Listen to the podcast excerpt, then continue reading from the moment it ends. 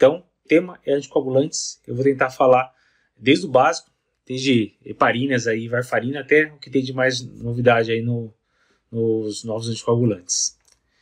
Então, a história da varfarina, eu acho que não sei se todo mundo conhece aí, até algum tempo atrás a gente tinha basicamente varfarina para usar como anticoagulante no cenário ambulatorial. Né? E varfarina, até a década de 40, aí era é, um remédio para matar rato, né? era um raticida. Os ratinhos morriam sangrando, coitados. Véio. E a, a, partir de 51 foi um, um, teve um caso emblemático lá nos Estados Unidos, foi um soldado norte-americano que tentou se matar usando varfarina, usando cumadínico, né, que seria o, o raticida. E eles conseguiram reverter o efeito do raticida, da cumarina, com vitamina K. E a partir daí surgiram vários estudos tentando controlar melhor essa anticoagulação da varfarina e conseguir aí fazer com que pudesse ser usado para fins terapêuticos. Então, que era um veneno de rato lá na década de 40, em 1954 foi aprovado pelo FDA para ser utilizado como anticoagulante. E aí, monitorizando os níveis de TP para conseguir anticoagular o paciente de uma forma segura. Só só está tudo ok. Já vi que tem gente da Bolívia aí, sucesso.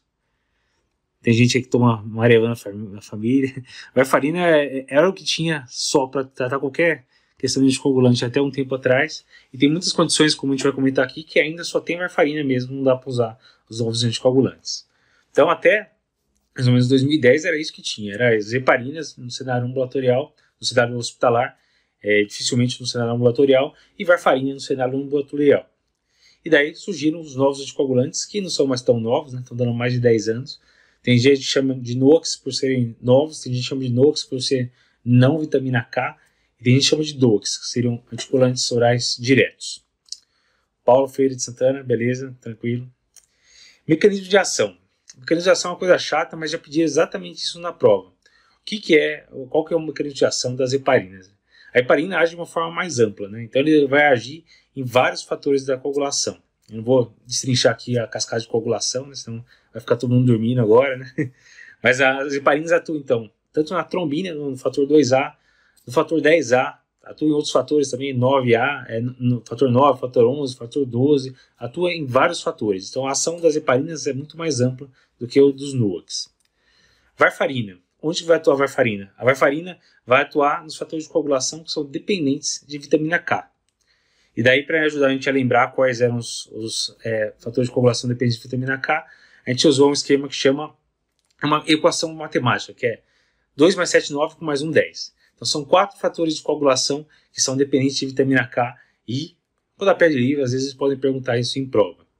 Então, os quatro fatores de coagulação que são dependentes de vitamina K são os fatores 2, 7, 9, 10. Então, esse, essa equação idiota que a gente criou me ajudou a lembrar e eu não esqueço mais. Então é 2 mais 7, 9 com mais um 10. Então é 2, 7, 9, 10. São os quatro fatores de coagulação que são dependentes de vitamina K. E é onde então atua a varfarina. Novos anticoagulantes vão atuar de uma forma diferente, eles vão ter uma ação muito mais específica. Então eles vão atuar ou só no fator 2A, que é a trombina, que foi o primeiro que saiu aqui no Brasil, que é da bigatrana, ou então no fator 10A, na cascata de coagulação, a gente usa é, algoritmos romanos, né? então 10A seria XA. Então, todo anticoagulante que tem um X no meio é um inibidor de anti-10A. Então, a pixabana, rivaroxabana e edoxabana são os três que são anti-10A, certo? Então, são esses quatro novos anticoagulantes que a gente tem disponível por aqui. Uma outra coisa que eles adoram perguntar em prova, eles fazem bastante é, questão, é, meio decoreba, mas eu vou dar umas dicas aqui de como que a gente vai é, conseguir gravar isso aí. São as medicações que interferem com a anticoagulação. Então, geralmente eles colocam um caso de um paciente utilizando varfarina, que costuma ter mais interação medicamentosa aí do que os outros anticoagulantes. E eles perguntam o que, que vai interferir na varfarina, o que, que vai aumentar o efeito, o que, que vai reduzir o efeito. Então, o que vai aumentar o efeito são várias medicações. Então, a gente sabe que medicações que a gente utiliza para arritmia, amildarona, propafenona, tudo isso pode aumentar o nível certo de warfarina. E isso tem uma implicância prática importante, além da prova. Né? É, pouca gente lembra disso, mas se você está anticoagulando seu paciente com FA paroxística, com é, varfarina, e vai entrar com mildarona, o ideal seria reduzir uns 25% da dose semanal de varfarina. Pouca gente faz isso. Então você vai aumentar lá o efeito da varfarina e pode ter problemas se você não ajustar o NR. Beleza? Então, a mildarona, propafenona aumenta o nível da varfarina, que mais que aumenta? Antibióticos. Então, quinolonas, as, é, claritomicina, azitromicina, antidepressivos, inibidor seletivo de recaptação de serotonina, né, os, é, sertralina, fluoxetina, etc. Cimetidina, estatinas, tem um monte de coisa que aumenta o nível sérico.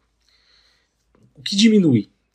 Além da vitamina K, obviamente, né, que vai diminuir o efeito da varfarina, porque é o mecanismo de ação, a gente tem quatro drogas principais que a gente criou mais um mnemônico aí para ajudar a gente. E com esse mnemônico, se você decorar esse mnemônico pensando na prova do TEC, que vai ser agora dia 12 de dezembro, você acertaria todas as questões que caíram até hoje sobre esse assunto. Então é só lembrar, o que reduz o efeito da varfarina é o RFC, a gente chamou de Redução Futebol Clube. Então, RFC, o que é RFC? É rifampicina, fenitoína e fenobarbital e carbamazepina.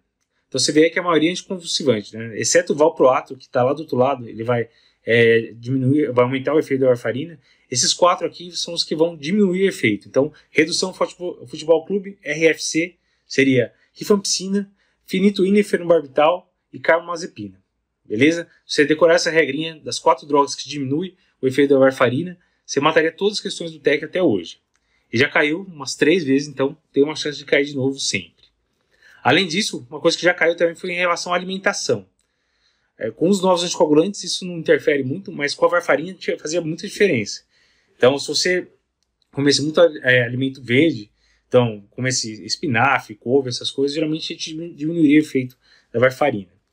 Então a pergunta da prova foi essa: a gente precisa pedir para o paciente não comer nada de vegetal verde? Não. A resposta é que você pode liberar o paciente para comer vegetal verde, mas tem que comer numa quantidade estável. Então, não pode uma semana ele fazer uma dieta e comer só vegetal verde, vou só comer vegetal, e daí semana que vem você cansou da dieta vai comer tudo normal. O INR vai ficar uma bagunça. Então, o ideal é tentar evitar essas diferenças. Vai comer vegetal verde, come aí duas, três vezes na semana e come sempre desse jeito, e a gente vai ajustando o INR. O Dr. que falou de anti-TB, é, anti ah, é, rifampicina, né? é, RFC, então seria o que diminui, rifampicina, é, fenitoína, fenobarbital e carbamazepina. Então, decorando esses quatro, que são os quatro que diminuem o efeito da varfarina, você já mataria todas as questões de prova. E isso é um ponto importante porque, na prática, muita gente acaba esquecendo a interação medicamentosa. Se for ver na lista da varfarina, é uma lista sem fim. Né? Se tiverem qualquer dúvida, a gente vai parando, hein? Sem problemas. Deixa eu ver se tem mais alguma coisa. Beleza. Saiu uma diretriz em 2020, diretriz de valvopatias, que comentou algumas coisas em relação à coagulação com varfarina. É, a gente sabe que tem algumas valvopatias, é, a FA não valvar, né, que a gente chama, que eu vou explicar melhor, que não tem como usar os novos anticoagulantes, vai acabar usando varfarina mesmo. E eles orientaram um esquema para começar a varfarina para esses pacientes. Então, como que eles orientaram? Se o paciente tiver menos de 65 anos, a orientação seria iniciar 5mg uma vez por dia. Então, um comprimido uma vez por dia de varfarina. Tem algumas, tem o Marevan, tem o Cumadin, tem alguns que tem de vários. A formulação mais comum é de 5 miligramas. Então, usar um comprimido uma vez por dia. E se tiver mais de 65 anos, vai com calma, começa meio por dia. Começou a usar a varfarina, no terceiro dia o ideal é que você colhe o primeiro NR para ver se o paciente é hiperrespondedor. Então, às vezes, aumenta muito rápido o TP você tem que ir com mais calma. Em geral, não vai mudar ainda, vai demorar uns 5 dias para mudar. E depois, no quinto dia, você começa a colher de novo para começar a ajustar. Ó, a doutora Coach é, perguntou cada quanto é, tempo deve fazer o INR. Então, é exatamente isso que a gente está falando, depende. Então, inicialmente, começou a medicação, o ideal é colher no terceiro dia, para ver se não subiu muito rápido, se não é um hiperrespondedor, e colher no quinto dia para começar a ajustar a medicação. Então, o objetivo, quando você está falando de uma FA é, que você vai anticoagular, seria manter um INR entre 2 e 3. INR de 1 seria o sangue coagula igual a qualquer pessoa, de 2 seria demora duas vezes mais, de uma forma simplista aí para que eu geralmente explico para os pacientes. Então 2 a 3 o sangue estaria um pouco mais fino, entre aspas. E daí, se você fez o NR lá no quinto dia e está 1,5 ainda, o ideal é que você aumente é um pouco a dose. E daí, se tiver um cenário ambulatorial, aumenta a dose e recoleta em uma semana. Ou tiver muito acima, então você vai ter que diminuir a dose. Vai ajustando. Se tiver alterado, o ideal é você recoletar em uma, no máximo duas semanas. Se tiver normal, se tiver entre dois e três, você pode começar a espaçar. Uma vez por mês, já tem vários normais, às vezes uma vez a cada dois meses. Então não tem um, tempo certo para fazer o TP. Depende se está bem controlado ou não. certo? Então, o ideal é ficar entre 2 e 3 o nível para a maioria dos pacientes. Eu vou falar uma exceção aqui. Tem uma tabelinha bem interessante que saiu dessa diretriz explicando exatamente o que fazer com, com a varfarina. Então, se tiver entre 3 e 5, o que, que você vai fazer? Se tiver acima de 9, o NR. Então, eu vou colocar no, no Stories, quando acabar aqui. Então, quem quiser dar uma olhadinha no Stories, eu vou colocar essa tabelinha que eu adaptei. É basicamente o que está na diretriz para nos ajudar a manejar o TP dos pacientes. Então, muitas vezes acontece isso. O paciente está bem controladinho, lá sempre entre 2 e 3, e daí começa um tratamento de outro médico, e daí vai ter que ajustar o Marevan. Paciência, é, é difícil assim mesmo. E agora chegaram os novos anticoagulantes. Saíram vários trabalhos a partir de 2010 testando os novos anticoagulantes, e daí a gente precisa ver se é melhor ou não a varfarina. Então a gente teve primeiro lá com o dabigatran do Relay, que mostrou que eh, dabigatran parecia ser superior até a varfarina, com usava dose mais alta, né, 152 vezes. Depois saiu o Rocket com rivaroxabana, mostrando que era não inferior, seria uma opção interessante, sangrava menos, sistema nervoso central. Depois saiu o Aristotle, segundo estudo que mostrou superioridade com a pixabana, e depois o Engage com a edoxabana. E daí eles fizeram uma meta-análise, juntaram em mais de 72 mil pacientes e tentaram comparar diretamente com a varfarina para ver o que acontecia. Né. Então, um resumão, juntando todos os NOACs contra a varfarina, parece que de forma consistente a gente tem uma diminuição de AVC ou embolia sistêmica de 19% e tem uma diminuição importante, acima de 50% de AVC hemorrágico. Então sangra bem menos na cabeça. Tem menos sangramento maior, o que teve um pouquinho a mais nos pacientes que usaram NOAC, foi um pouquinho mais de sangramento gastrointestinal. Mas juntando tudo, parece que o NOAC é bem superior mesmo, com os seus problemas, que eu vou discutir aqui. Ver só se tem Alguma dúvida mais de alguém? Então, Paulo perguntando quanto por cento aumentar ou diminuir. Geralmente, a gente acaba aumentando, diminuindo 10 a 15% da dose semanal. É isso que eu vou mostrar na tabela que eu vou colocar no Stories assim que terminar. Então é só entrar lá, dar um print para deixar guardado, que a ideia é essa. Então, se você vai diminuir, o cara está tomando é, 5mg todo dia, uma vez por, por dia. Se você for fazer vez 7, vai dar 35mg. Você vai reduzir 10% semanal, você teria que diminuir 3,5. Então você vai diminuir meio comprimido a um comprimido, 2,5 a 5, né? Então daí você vai ajustando isso daí. O ideal é usar a dose semanal. E daí você reduziria não de 5 para 2,5, mas colocaria 2,5 na terça e na sexta, por exemplo, e 5 nos demais. Você tem que ir devagarzinho para conseguir atingir o nível adequado. Tem alguns pacientes que utilizam várias medicações que diminuem o efeito da varfarina, que eu estou usando 12,5, 15 mg de varfarina para conseguir manter o NR. Então depende muito do paciente e depende muito das medicações que eles usam. Certo? Então, quais seriam as vantagens dos NOACs? Eu falei que é melhor, diminui embolia sistêmica, diminui AVC e sangra menos, principalmente sistema nervoso central. E tem algumas vantagens que não tem muita interação medicamentosa, tem, mas tem menos do que a varfarina. Não tem interação com a alimentação, é mais tranquilo. Só a rivaroxabana que você geralmente tem que tomar depois de comer para ter uma é, biodisponibilidade melhor. É, o problema deles é que eles são caros, então geralmente vai custar 150, 200 reais, então não é todo mundo que tem dinheiro para pagar isso. Ele tem uma meia-vida mais curta, então pode ser interessante se o paciente tiver algum sangramento ou se o paciente for para alguma cirurgia, daria para parar um, dois dias antes lá e começar na sequência. Não precisa esperar cinco dias igual a varfarina.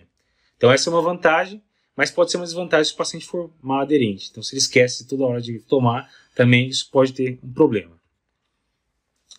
Então, é, que mais? Varfarina tem a grande vantagem de ser barato, então você consegue comprar é, por um preço bem barato, em muitos lugares dão de graça. Só que tem essa, esses inconvenientes, você tem que ficar colhendo TP toda hora.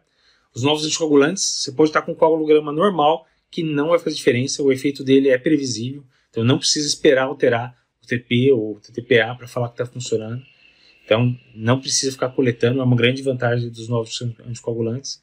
Mas também para pacientes com disfunção renal, pacientes que ainda foram pouco estudados, a gente acaba ficando meio às cegas. Aí. O cenário que a gente vai mais utilizar, os anticoagulantes, é o cenário da FA. Estou falando especificamente dos cardiologistas e muito clínico geral também.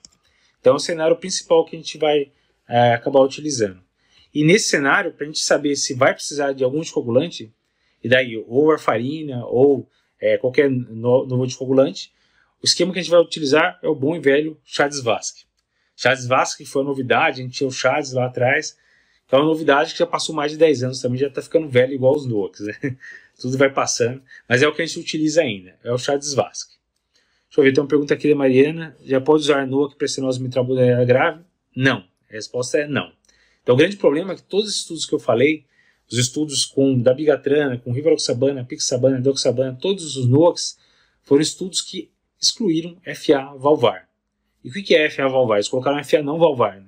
Então, FA valvar que foram excluídos no estudo e, por exemplo, por, é, não tem evidência por causa disso, foram pacientes com estenose mitral moderada a grave e paciente com prótese mecânica. Então, esses dois grupos de pacientes é varfarina e ponto final. Não dá para ficar extrapolando, extrapolando evidência.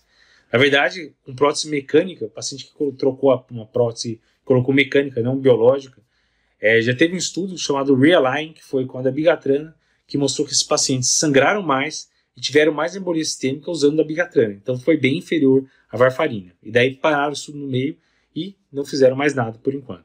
Então, estenose mitral moderada e grave ou uma prótese mecânica, a gente não deve usar novos anticoagulantes. É só varfarina mesmo.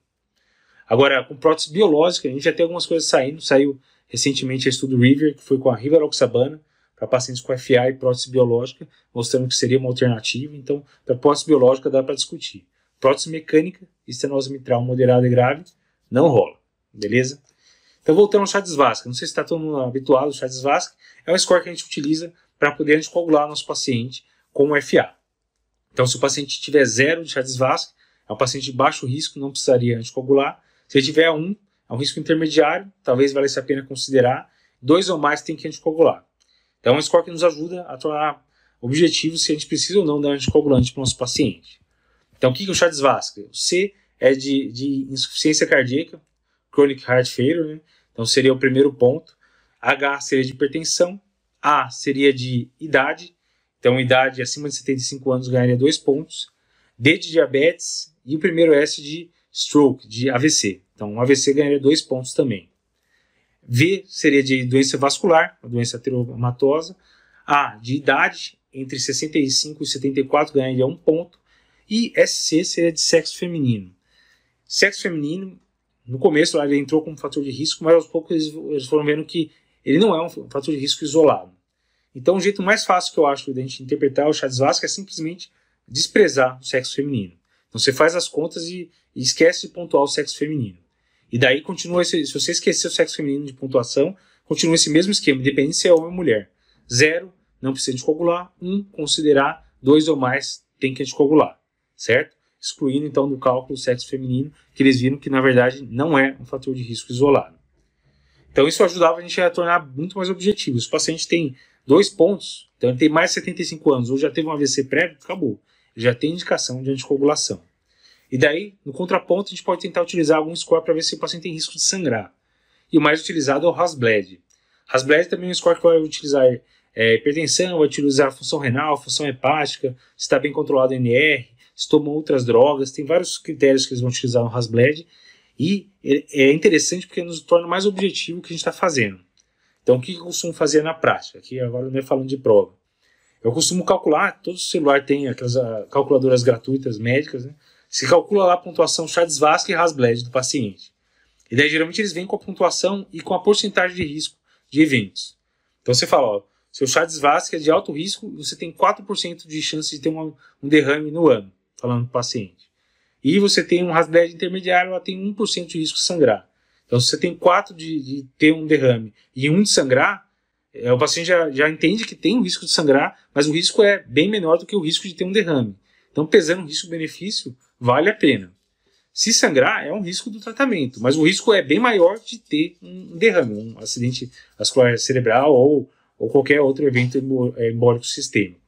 Então, isso torna é, a discussão com o paciente algo muito mais claro. Né? E para nossa cabeça também, às vezes o paciente não está entendendo direito, para a gente raciocinar se vale a pena ou não coagular o paciente, vamos tentar usar esses dois é, scores. O que é interessante é uma coisa que muita gente confunde, ó, o Hasbled está de alto risco, o de está de alto. Então os dois são de alto risco, então eu não vou dar anticoagulante porque tem risco de sangrar. Está errado. O Hasbled não contraindica anticoagulação. Se tem um de com alto risco de, de ter alguma embolia sistêmica, a gente vai utilizar anticoagulante, óbvio discutindo com o paciente, com a família, mas tem indicação de anticoagulante. Se o Rasbled vier alto também, aí o recado para a gente é que a gente tem que fazer alguma medida para diminuir as chances de sangrar o paciente. Então, quais seriam essas medidas? Então, o Rasbled, diferente do Vasco, ele pode variar. Então, se você controlar melhor a pressão do paciente, diminui o risco de sangrar. Se você melhorar a função renal, melhorar a função hepática, se você tirar o consumo abusivo, às vezes, de álcool, se você tirar um antiagregante plaquetário, usa o AS lá, que agora não precisa mais, que vai usar um NOC, por exemplo, você consegue manejar o risco desse paciente. Então, você tira é, as coisas que vão aumentar o risco de sangrar e dá uma anticoagulação com mais segurança para o paciente. Então, esse é o melhor caminho para decidir se a gente vai ou não anticoagular o paciente. Alguma dúvida aí? Deixa eu dar um, uma, uma pausa aí para ver se alguém perguntou. Entrou bastante gente aqui. Deixa eu ver. Acho que. Ah, o pessoal pedindo uma live de hipertensão. Vou conversar, o André que geralmente faz as lives de hipertensão, a gente conversa com ele aí. Deixa eu ver aqui. Não, beleza. Um outro cenário que é bom a gente comentar é o cenário pós-angioplastia. Então, saiu um monte de trabalho, tudo muito bonito, né? A gente tem um monte de evidência então para falar se a gente vai ou não usar o NOC para o nosso paciente. Aí, de repente, na prática, a gente começou a pegar um monte de paciente que já usava a S clopidogrel por causa de um infarto e daí estava com FA também. E aí? Que a gente vai fazer com esse paciente? Por muito tempo a gente ficou meio perdido. Até que saíram os estudos com os NOACs também nesse cenário. Então saiu primeiro um com varfarina, o, o Worst, né, falando que era melhor tirar a aspirina, deixar só com varfarina e clopidogrel e tirar a terapia tripla. E depois acabou entrando todos os estudos com é, os novos anticoagulantes, para tentar mostrar realmente se a gente podia ou não usar anticoagulante junto com a antiagregação plaquetária. Então, o primeiro estudo com a dabigatran, a gente mostrou que 110 mg duas vezes mais clopidogrel era superior à terapia tripla. Isso era meio lógico, né? Terapia dupla é melhor que terapia tripla. Mas eles mostraram, então, que nesse cenário de paciente que tinha FA e ia utilizar algum é, novo anticoagulante, a gente poderia considerar utilizar só da bigatrana mais clopidogrel, depois da fase inicial colocar um stent. Depois vem com a rivaroxabana, mesmo esquema, Pioneer mostrou que a gente poderia utilizar rivaroxabana 15 e não 20, como a gente utilizava, mais clopidogrel. Depois o Augustus mostrou que daria para utilizar a pixabana, e daí a pixabana foi o primeiro que usou a dose full, igual foi no, Augusto, no Aristóteles. Então usar 5 duas vezes ou baixar para 2,5 duas vezes, se o paciente tivesse os critérios, né? Peso menor que 60, idade acima de 80, então creatinina de 1,5 e depois de coendoxabana. Então a gente viu que com os quatro novos anticoagulantes, a gente poderia sim utilizar nesse cenário. E, em geral, o recado foi o mesmo. Depois da fase inicial, você tira o AS e fica só com o novo anticoagulante, mais clopidogrel, e depois de um ano fica só com o novo anticoagulante. Esse é o recado básico de, de, desses estudos. Eu tenho uma pergunta do Daniel. Uma vez que o paciente apresenta sangramento, mais persiste com indicação de anticoagulação. Após a resolução do sangramento, como reiniciar? Depende do tipo de sangramento. Então, se o paciente teve um sangramento utilizando um NOAC, você tem que entender porquê que ele sangrou. Ele tinha alguma coisa, por exemplo, uma diverticulite, alguma coisa aguda, que sangrou por causa da outra doença e não só pelo novo anticoagulante. Ele estava usando mais alguma droga. Então, às vezes, o paciente estava usando o anti-inflamatório por dor e estava usando também o NOAC. Então, o recado, se o paciente sangrou usando o NOAC, é tentar entender o porquê. Teve alguma coisa mais além do NOAC para justificar sangramento? Se teve, fica mais tranquilo. Ó, você não vai poder mais abusar de, de anti-inflamatório, está é, tá controlado parte da diverticulite ou qualquer alteração que possa dar sangramento, sangramento do trato gastrointestinal, urinário, etc. E daí dá sim para a gente considerar voltar. Então você tem que entender o contexto. Se não tem mais nada, daí você tem que ir com calma. Tem que ver realmente se, se a gente vai começar com dose mais baixa. É, quando a gente chega nesse ponto, daí já, já foge dos grandes trabalhos científicos e já vem para a prática que você vai ter que individualizar o tratamento. Então, não necessariamente você vai contraindicar para sempre. Você pode sim voltar até entender. Eu vi uma paciente que sangrou bastante com, com a dabigatran, mas foi um paciente que teve uma diarreia, desidratou, piorou a função renal, chegou com NR acima de 10, estourou coagulação, sangrando ácido intestinal, e daí resolveu, melhorou a, a parte de sangramento, etc voltou para o consultório e depois de um tempo voltou com o anticoagulante. Porque o problema não foi o anticoagulante só. Foi porque desidratou, não tratou direito a diarreia, e daí piorou a função renal, e daí aumentou muito o efeito da, da bigatrana. Então você tem que entender o cenário. Foi só pelo anticoagulante ou teve algum fator secundário que poderia ter sido controlado? Então não tem uma resposta única aí né, para esses pacientes. Beleza?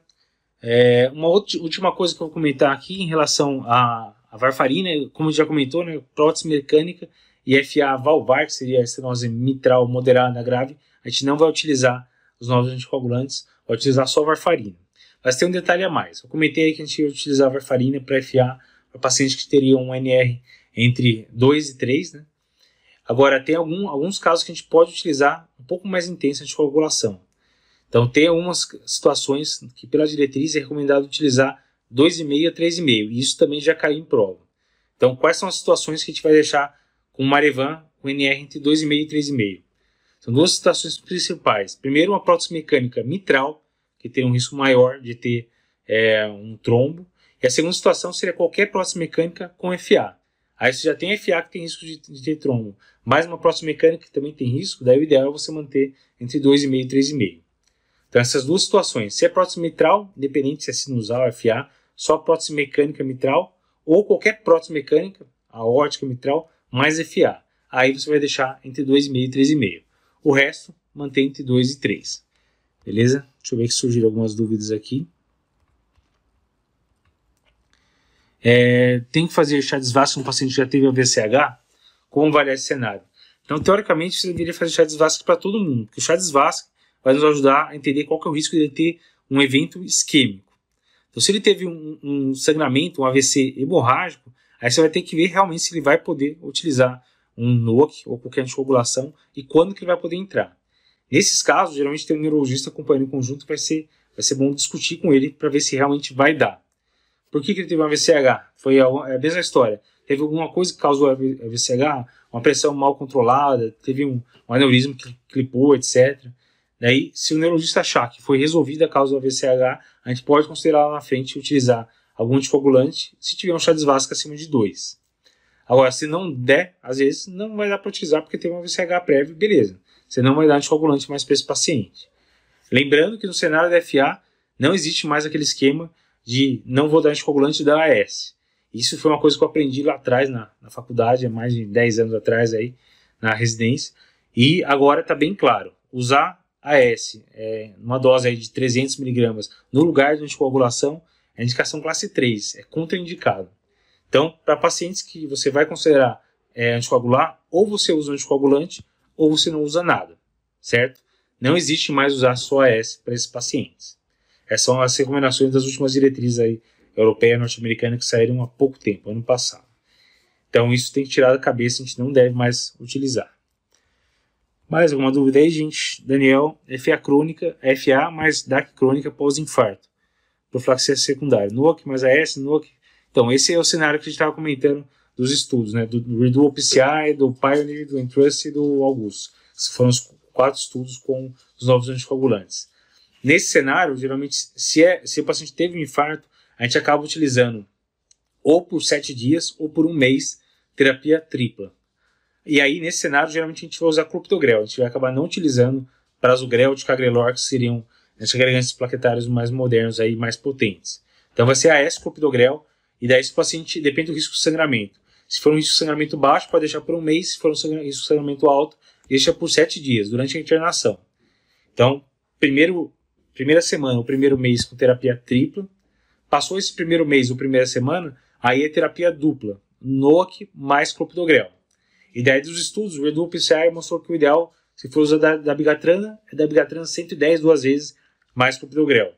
Se for usar rivaroxabana, estudo Pioneer, é rivaroxabana 15, uma vez por dia, mais clopidogrel. Se for usar a pixabana, que é o, Augustus, seria a dose habitual, 5 duas vezes ou 2,5 duas vezes, de acordo com os critérios, mais clopidogrel. E com edoxabana, que foi um Trust PCI, é, seria utilizar também é, edoxabana de 60 mais clopidogrel. Então você pode usar qualquer um dos quatro, mais clopidogrel, daí por um ano. Então essa fase, após um mês ou após uma semana, até 12 meses, vai ser terapia dupla, em geral, em alguns casos você pode diminuir para 6 meses, e passou de 12 meses, daí é só o NOC. Você pode tirar S e tirar clopidogrel tá bom? Então, Daniel, NOC sozinho geralmente você vai usar só após seis meses ou um ano. Geralmente após um ano. Terapia dupla por um mês a 12 meses e na fase aguda aí você poderia usar terapia tripla. eu ver se tem mais alguma dúvida aí. Só perguntando sobre carga ventrículo esquerdo, não tem muito a ver com o assunto. É, AVCI mais FA, posso usar anticoagulante quanto tempo após o AVCI? André perguntando. Então, isso também é uma coisa que você vai ter que discutir com o neurologista. Se é um AVC muito grande, é, a gente tem medo de ocorrer uma transformação hemorrágica. E daí, talvez fosse bom esperar de uma a duas semanas sem o novo anticoagulante. Sem qualquer anticoagulação, na verdade. Então, se é um AVC muito grande, tem muito, uma área muito grande de inflamação, tem um risco maior de ter transformação hemorrágica, a gente não deve começar de forma precoce. Se for um AVC pequeno, ou foi um AIT, aí dá para a gente começar alguns dias depois do, do evento, já com o novo anticoagulante. Mas o ideal é você estar sempre respaldado com o neurologista para falar o momento ideal. Depende, então, do tamanho do AVC. AVC grande, esperamos mais um tempo, pelo risco de transformação hemorrágica. Se o AVC pequeno ou AIT, dá para a gente começar mais rápido. Deixa eu ver se tem mais dúvidas. Miocárdio não compactado, se tem que anticoagular. Então, se tem que anticoagular, geralmente é miocárdio não compactado, com disfunção ventricular, etc. Em geral, esse cenário não tem evidência para NUC. A evidência seria velha varfarina mesmo. E não vai ter evidência, né? Você não vai conseguir juntar muito paciente com indicação de anticoagulação que você vai usar NUC. Na prática, a gente acaba utilizando muita gente é, usar o NUC em cenários que não foram testados. Então tem que ter é, cuidado com isso. Prótese mecânica já está provado que é inferior, então a gente não deve utilizar. Alguns cenários, tomo de ventrículo esquerdo, às vezes miocárdio não compactado, aí é, a gente não vai ter evidência suficiente. A gente vai conseguir juntar muito paciente para criar um trabalho randomizado. Então aí vai ser bom senso, né? Vê mais alguma dúvida aí? A gente vai deixar então disponível depois essa live para quem quiser, no YouTube, no podcast, quem quiser revisar o conteúdo. Deixa eu dar uma olhadinha. Então, beleza. Eu acho que sanei as dúvidas aí de quem estava por aí. Esse é um assunto que costuma cair bastante em prova. Para fechar só, vamos só relembrar os temas que mais caem em prova, de tudo que eu falei.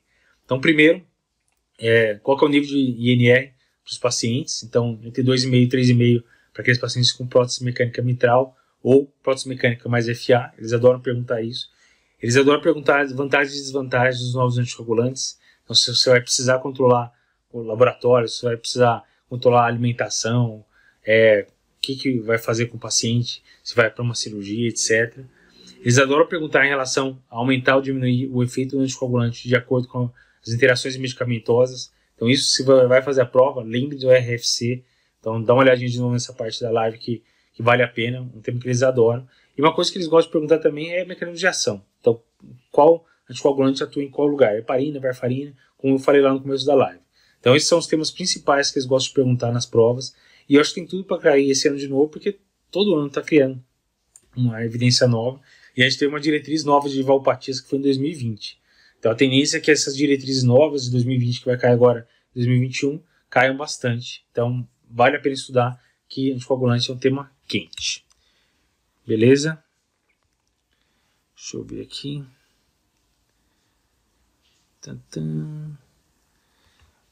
Entre os anticoagulantes, a Sueli perguntando aí qual que seria o melhor, né? A gente não tem um estudo cabeça a cabeça para mostrar qual que é melhor. Parece que da bigatrana 152 vezes e a pixabana foram superiores nos estudos deles, nos estudos iniciais. Mas foi um estudo diferente do, dos estudos com rivaroxabana e doxabana. Então não dá para a gente afirmar que eles são melhores. Então se a gente quer eficácia, geralmente a gente vai para da bigatrana 152 vezes ou a Pixabana 5 duas vezes. Daí depende. É, se você quer mais segurança, às vezes usar a Pixabana parece sangrar menos, a Doxabana também parece sangrar menos. Eu tenho muita experiência com o Rivaroxabana, eu nunca tive um sangramento grave com o Rivaroxabana, então aí não tem um certo e errado, não tem um anticoagulante que é superior. O ideal é você ver o perfil do paciente e entender quem que vai melhor com cada um dos novos anticoagulantes. Beleza? Tromo IVE, pode usar NOAC. O ideal é não. Tá começando a surgir alguns trabalhos mas a maior parte da evidência ainda é com varfarina. Alguns trabalhos estão sugerindo que talvez possa valer a pena, mas ainda a maior evidência é varfarina nesse cenário. Tá bom? Eu vou finalizando então aqui. Obrigado pela presença de todo mundo aí. É muito bom ter vocês aí com a gente, sempre participando. Ó, uma dúvida a mais aí do Daniel. Necessidade de ajuste da dose para renal crônico com NOAC. Então, renal crônico com NOAC também é um assunto bem é, extenso. A gente não sabe muito bem ainda qual é o melhor caminho a princípio a recomendação era usar varfarina. Então é, é renal crônico dialítico usar varfarina. O problema é que tiveram alguns estudos, foram estudos observacionais, não foi uma qualidade é, científica tão boa, que mostraram que parece que não vai tão bem assim com varfarina. Não tem evidência para varfarina. Usar varfarina porque não tinha mais nada. Parece que nesse cenário o anticoagulante que iria melhor seria a pixabana. E daí utilizar a pixabana de acordo com aqueles critérios. Né? 2,5 duas vezes, se tiver peso menor que 60, idade acima de 80, ou create acima de 1,5, que geralmente esses pacientes vão ter. Inicialmente eles pediam para não usar no aqui abaixo de 30 de creatinina, agora estão considerando rivaroxabana e pixabana é, até 15 é, ml por minuto de creatinina.